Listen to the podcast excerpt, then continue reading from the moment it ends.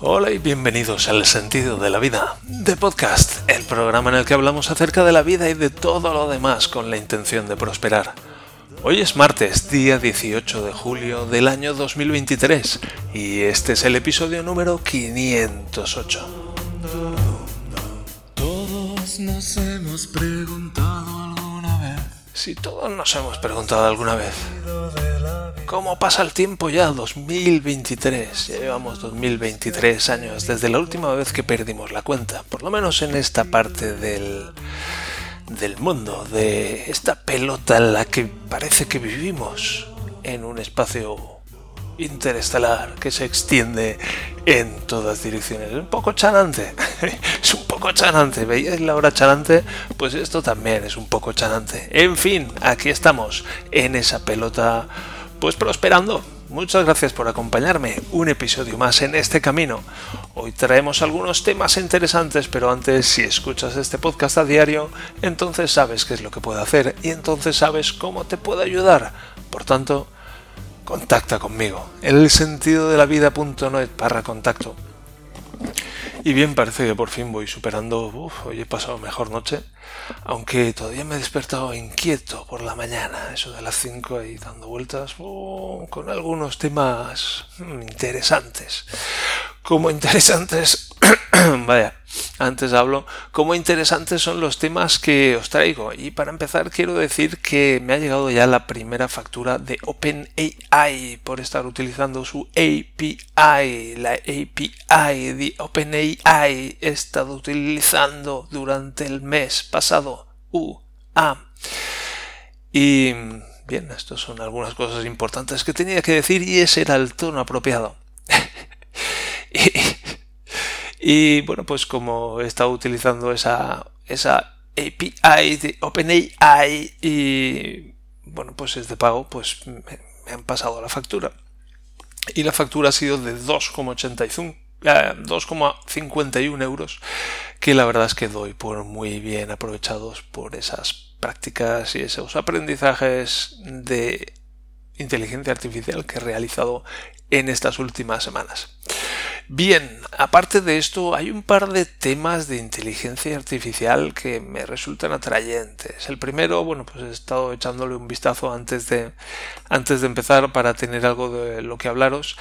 El primero se llama Chatbase, que lo conozco del podcast de Joan Boluda, que he hablado de él alguna vez, ha dejado algún, algún episodio incluso acerca del funcionamiento de este cacharro, que básicamente es una plataforma de un servicio que ofrece un servicio para crear chatbots. Entonces, lo que podemos hacer es subir nuestra documentación y crear un chatbot a partir de esa documentación. Es decir, lo que hemos estado haciendo aquí de pasarle unos documentos a, un chatbot, es decir, coger estos documentos, trocearlos, vectorizarlos, guardarlos en una base de, datos vectorial y luego llamar a, a ChatGPT y decirle, oye, cuéntame acerca de estos documentos. Tengo aquí unas preguntas. ¿Cuál fue esa cena plagada de anécdotas en el diario de Nantes? ¿Qué les pasaba a las francesas? ¿Tenían apaño? ¿No tenían apaño? Bueno, pues ese tipo de cosas. Entonces, bueno, pues puede ser interesante, puede ser interesante para quien busque algo ya hecho, que no se quiera meter en harina de otro costal y de este costal también. Y pues es un servicio, ya digo, que puede tener puede ser interesante. He visto, a ver, he estado revisando algunas cosas, ChatBase, lo voy a abrir. Y ya digo, sirve para crear bots como tus propios bots. Si tienes tu información, pues crearlos y ponerlos en una página web, en algún sitio, o que solo los consultes tú o que los pueda consultar más gente también. Utilizan GPT 3.5 y GPT 4, pero GPT 4 pues cuesta mucho más dinero, se le puede subir datos de muchos tipos diferentes, por ejemplo PDFs, texto, um, doc, docx, se le puede pasar un link a una página web para que haga un scrapeado de un scrapeado es un raspado de la, página web que bueno pues vaya leyendo toda la información. Y también se le puede dar una personalidad a ese chatbot, así como instrucciones acerca de, en fin, todo lo que se le puede todo lo que se puede por defecto o toda esta tecnología permite. ¿Dónde, está mi, ¿Dónde están mis datos guardados para aquellos a los que les interese el asunto de la privacidad? Bueno, pues aquí dice el contenido de estos documentos es hospedado en GCP barra AW servers en la costa US, US East, en la costa este de los Estados Unidos. Si eso es si eso es suficiente, bueno, pues eso cada uno que lo decida. Y bueno, tiene buena pinta, lo único que no he visto que haya un plan gratuito. Sí que hay un plan gratuito, pero simplemente dan 3, 30 mensajes y un chatbot. O sea que es básicamente para crearlo, probar si funciona y luego pues optar a alguno de los planes que tienen cuatro, que empieza con el de hobby, que permite crear hasta 5 chatbots y intercambiar 2.000 mensajes al mes y que cuesta 19 dolarazos y luego va hasta el ilimitado que cuesta casi 400 dólares al mes. Así que bueno, pues es una alternativa interesante a esto de bueno, pues montarse su propio chatbot o incluso tirar de GPT foral y de esos primos lobotomizados de ChatGPT. Pero bueno, una opción más que conviene considerar. Y la otra cosa interesante que quería ah, compartir acerca de, bueno, también de inteligencia artificial es el llamado GPT Engineer. Esto es ingeniero GPT. ¿De qué va esto? Bueno, pues es un repositorio de GitHub. De hecho, lo voy a abrir ahora mismo. Vengo poco preparado. De un tal Anton Osika. Y ahí está toda, bueno, todo el, todo el temazo. Y lo que esto hace es, ¿cómo lo explico? Crean bases de código a partir de un único prompt. Es decir, por ejemplo, yo ayer estaba creando una factura en látex con la ayuda de ChatGPT. Entonces le decía, hazme esto y quiero esto y esto lo quiero aquí y esto lo quiero allá y él me iba creando el código en látex. Pero es todo como un único fichero. Y esto lo que hace es, bueno, pues coge todo el código y lo va repartiendo en diferentes ficheros y crea JavaScript si lo tiene que crear, crea HTML si lo tiene que crear, crea Python si lo tiene que crear y va creando las interconexiones entre unos y otros ficheros de código de las diferentes piezas. Entonces, bueno, pues es algo ciertamente impresionante. Tiene un vídeo de demostración en el que hablan de en el que lo que hacen es crear un juego de la serpiente. Ya sabes, este juego de que es una pequeña serpiente y se maneja con los cursores y hay que ir comiéndose los puntitos que son manzanitas que van saliendo y por cada manzanita que se come la serpiente pues crece un poquito y aparece otra manzanita en algún otro sitio de la pantalla y hay que ir a por ella. Cuando nos la comemos pues crecemos un poquito y esa serpiente se va haciendo cada vez más grande y cada vez es más complicado bueno pues ir comiéndose las manzanitas sin tropezar con su propia cola.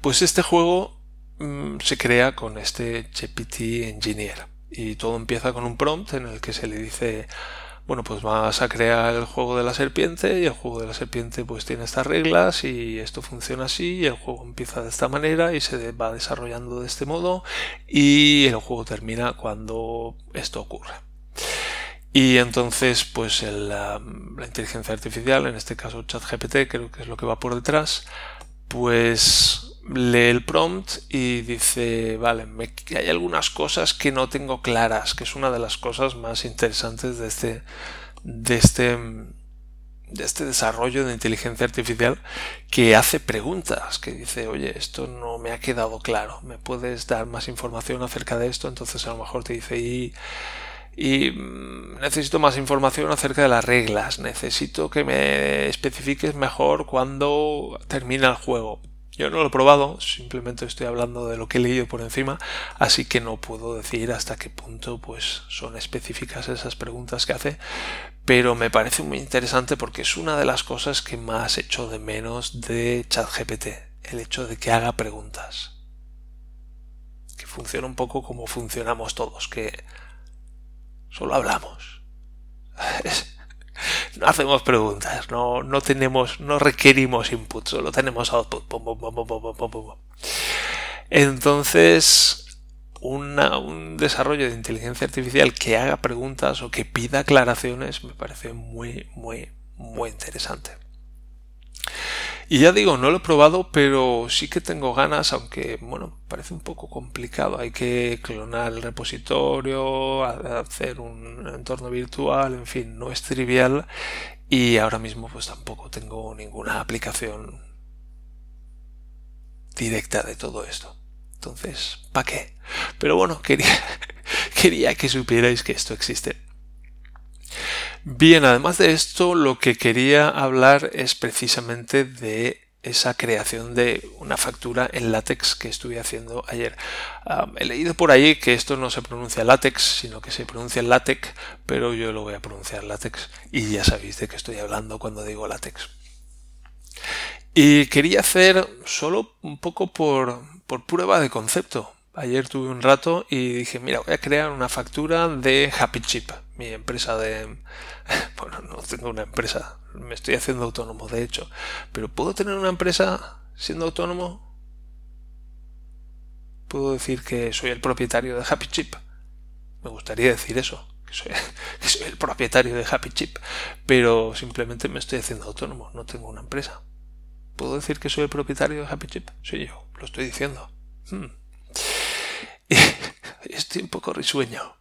Me gusta. Y dije, dije, voy a crear una factura en, en látex. Y me puse manos a la obra, pero lo hice con, ya digo, fue una especie de prueba de concepto de vamos a ver qué tal maneja el látex ChatGPT.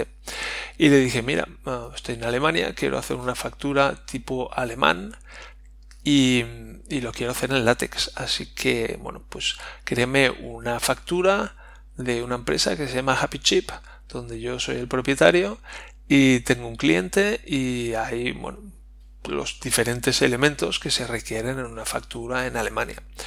Y dice, bueno, pues puedes utilizar la clase article y hacer modificaciones a partir de ahí. Y yo, bien, pues vamos a ver esto. Y bueno, ¿qué es látex? Vamos a empezar por el principio para quien no lo conozca. Ya digo, aquí la mayoría sois todos muy resabiados tecnológicamente, conocéis, tenéis amplios conocimientos de Internet y de tecnología, incluso de Linux y de cosas como látex.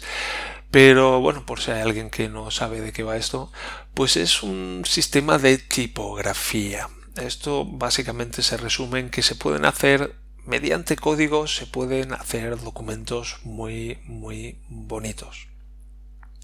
Entonces todo empieza con lo que llaman la document class, que es la clase del documento. Y hay una serie de documentos que, son básicos, que vienen en cualquier distribución de látex.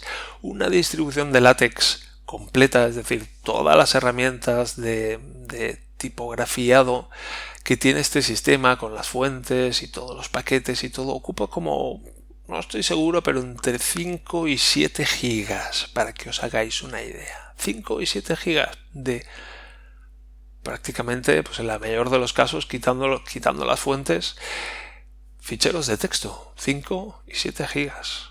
Ojito.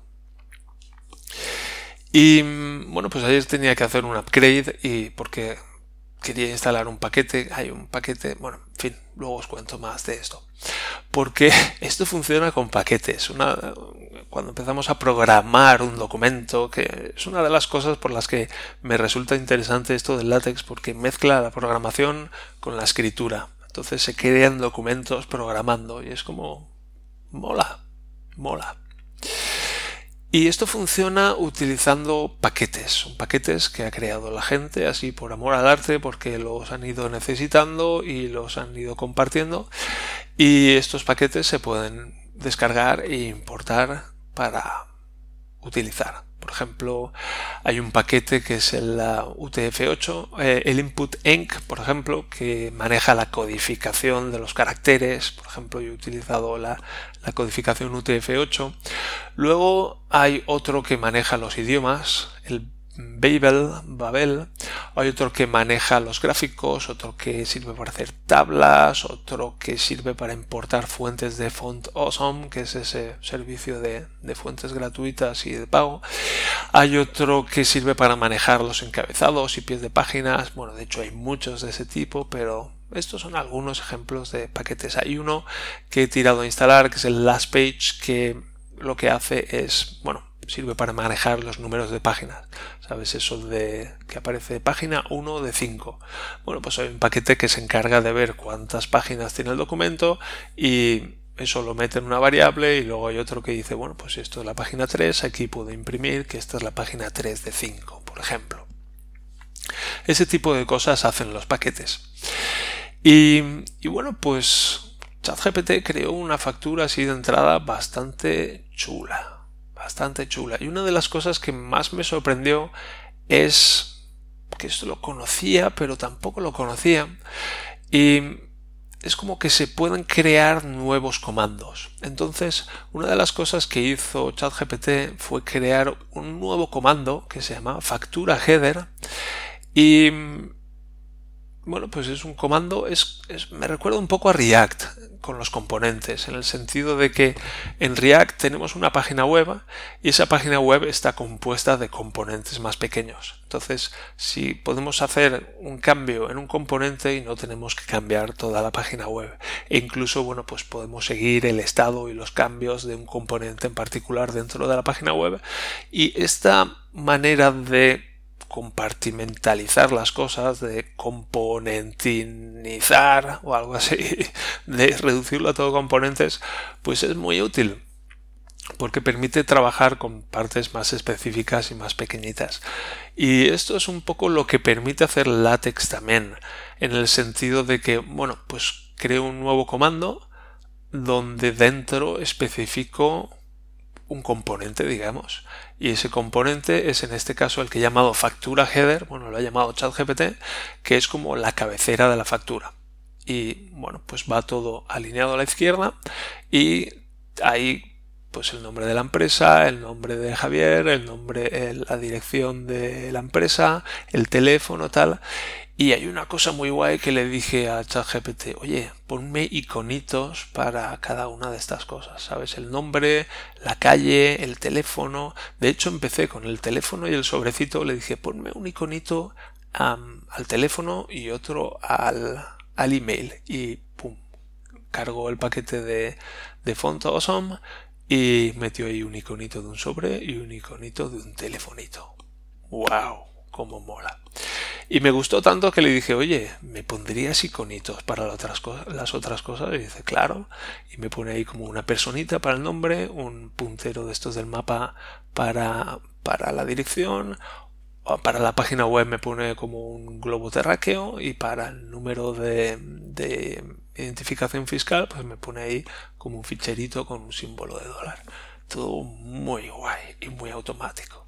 Porque no tengo que ir a la documentación, no tengo que mirar cuáles son los comandos para importar los iconos, no tengo que mirar qué paquete me podría servir, en fin, mm, mucho ahorro de tiempo.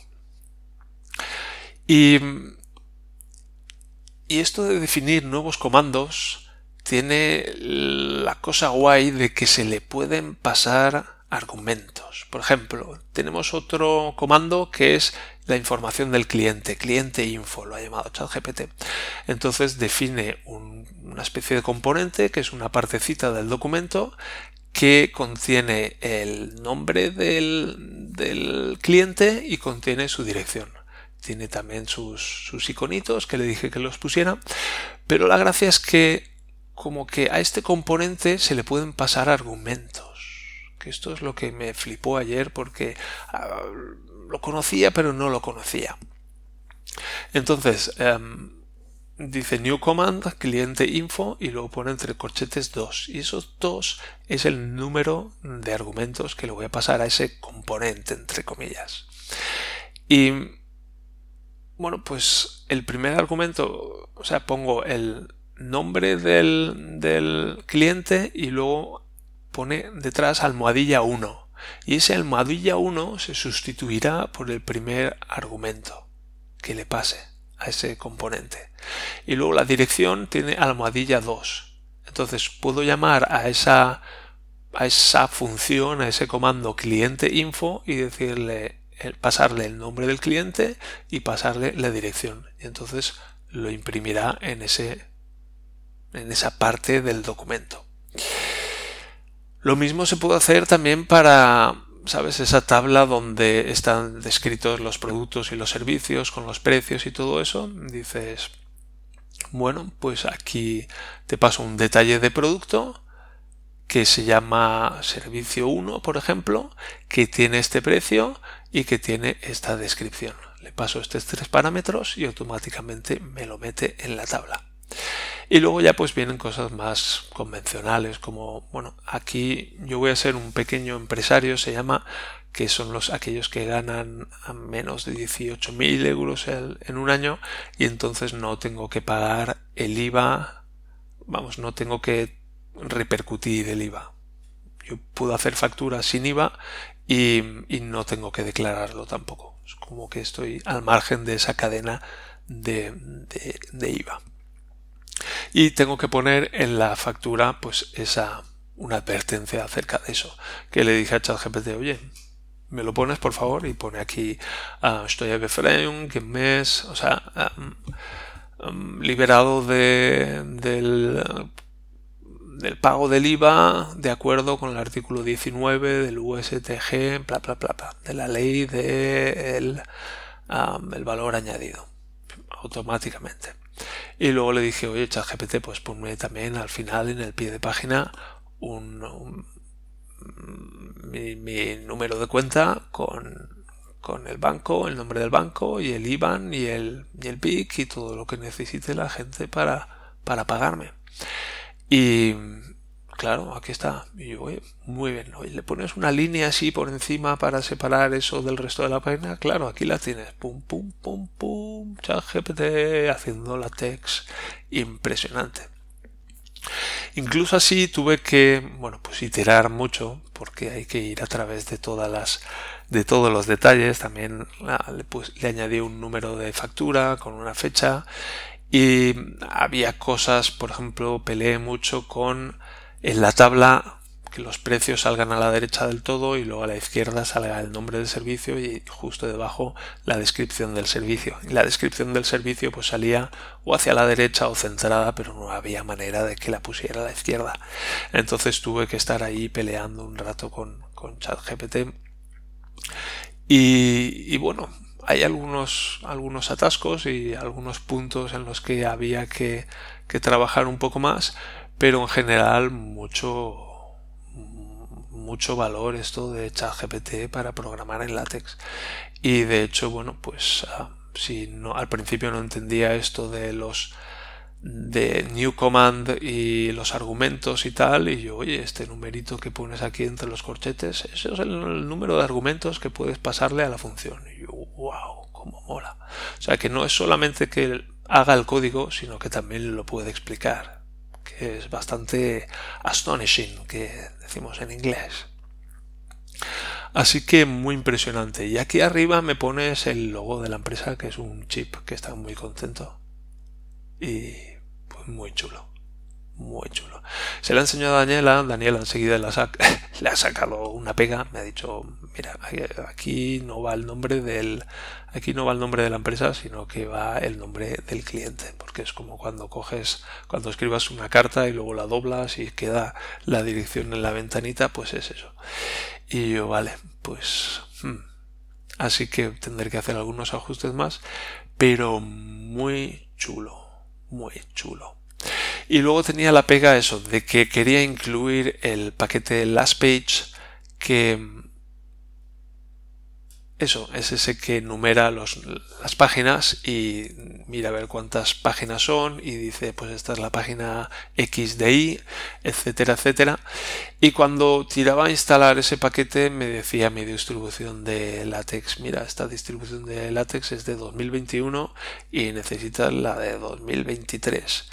Y yo, vale, ¿cómo lo actualizo esto? Y bueno, pues no sé si alguna vez has entrado a manejar instalaciones de látex, pero son bastante espartanas. En plan, aquí tienes todo esto y ya te apañarás para instalarlo. Sí que hay instrucciones, sí que hay instrucciones de instalación, pero son bastante áridas. Y hay un instalador, pero para Mac, pero a ver qué tal va. Y dije, mira, ¿sabes qué? No necesito ahora mismo números de página, solo estoy aquí probando este concepto. Y me retrotrae, me hace pensar un poco en esta que a veces cuando, bueno, cuando hay que tirar de algún profesional de la informática, pues es un servicio con un precio alto. Es un servicio con un precio alto porque trabajar en informática es como trabajar, es como construir sobre arenas movedizas, ya lo he mencionado alguna vez, es construir sobre un terreno que se está moviendo todo el tiempo. Entonces hay que estar uy, ahora se está hundiendo de aquí, pues hay que apuntalar aquí y ahora esto lo han cambiado y esto se está moviendo por aquí, pues hay que poner esto por aquí, hay que estar encima, son herramientas en las que hay que estar encima y por eso tiene un precio alto y que yo sepa que yo sepa hacer valer eso y que yo sepa cobrar ese precio y hacerlo alegremente. Bien, con esto me voy a ir despidiendo. Espero que os haya gustado este episodio y cualquier cosa ya sabéis dónde estoy. Así que recordad que estamos aprendiendo a prosperar y estamos aprendiendo a apreciarnos, a valorarnos y a respetarnos y en definitiva a amarnos más.